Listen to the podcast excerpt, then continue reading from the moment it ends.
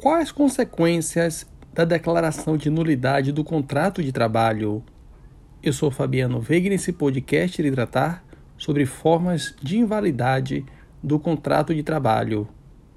Inicialmente destaco que a validade dos negócios jurídicos em geral exigem os requisitos constantes do artigo 104 do Código Civil aplicável ao direito do trabalho. Agente capaz, objeto lícito possível, determinado ou determinável, forma prescrita ou não defesa em lei. Além desses três requisitos, a doutrina aponta a necessidade de uma livre manifestação de vontade como igualmente um dos requisitos de validade dos negócios jurídicos em geral. No direito do trabalho, há o reconhecimento pela doutrina majoritária de uma teoria própria das nulidades trabalhistas, levando em conta que na relação de emprego a impossibilidade fática de retornar as partes ao estágio anterior, dada a impossibilidade e inviabilidade de restituição da força de trabalho do obreiro. Entre os requisitos de validade do contrato de trabalho, destaca-se a questão da capacidade do agente, sobretudo sob aspecto do obreiro. A capacidade de direito, aquela inerente ao reconhecimento da pessoa a partir do nascimento com vida, deve ser complementada com a capacidade de fato ou de exercício, de acordo com o artigo 7, inciso 33 da Constituição é vedado o labor em horário noturno perigoso ou insalubre para os menores de 18 e para qualquer labor aos menores de 16, salvo na condição de aprendiz a partir dos 14.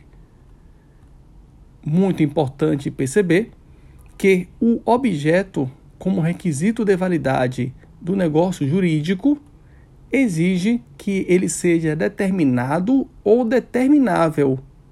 Em razão disso, há discussão na prática juiz trabalhista acerca da pretensão formulada pelo trabalhador em juízo para a condenação do empregador ao pagamento de diferenças salariais pelo acúmulo de função. Entretanto, a parcela não tem previsão na CLT, mas apenas em algumas normas específicas como na lei dos radialistas e dos vendedores. O TST tem tido uma interpretação bastante restritiva quanto ao pagamento de acúmulo de função, compreendendo ilustrativamente ser indevida a condenação no pagamento de diferenças salariais por acúmulo de função, caso o trabalhador exerça a função de motorista e de cobrador de transporte coletivo. Entre os requisitos de validade do negócio jurídico está a forma. A forma no direito do trabalho, em regra, é livre, mas há exceções, como no caso do contrato de aprendiz, do atleta profissional, do trabalhador temporário.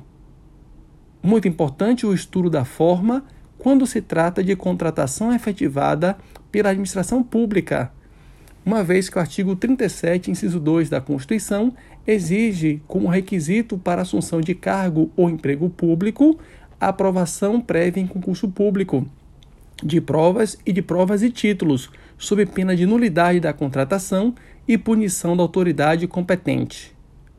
O TST, interpretando tal dispositivo constitucional, compreendeu que a contratação do trabalhador do servidor público sem concurso público após a Constituição Federal 88, de fato é nula, encontrando óbice no artigo 37, inciso 2 e parágrafo 2 da Constituição, somente lhe conferindo direito ao pagamento da contraprestação pactuada em relação ao número de horas trabalhadas, respeitado o valor da hora do salário mínimo e dos depósitos referentes ao FGTS.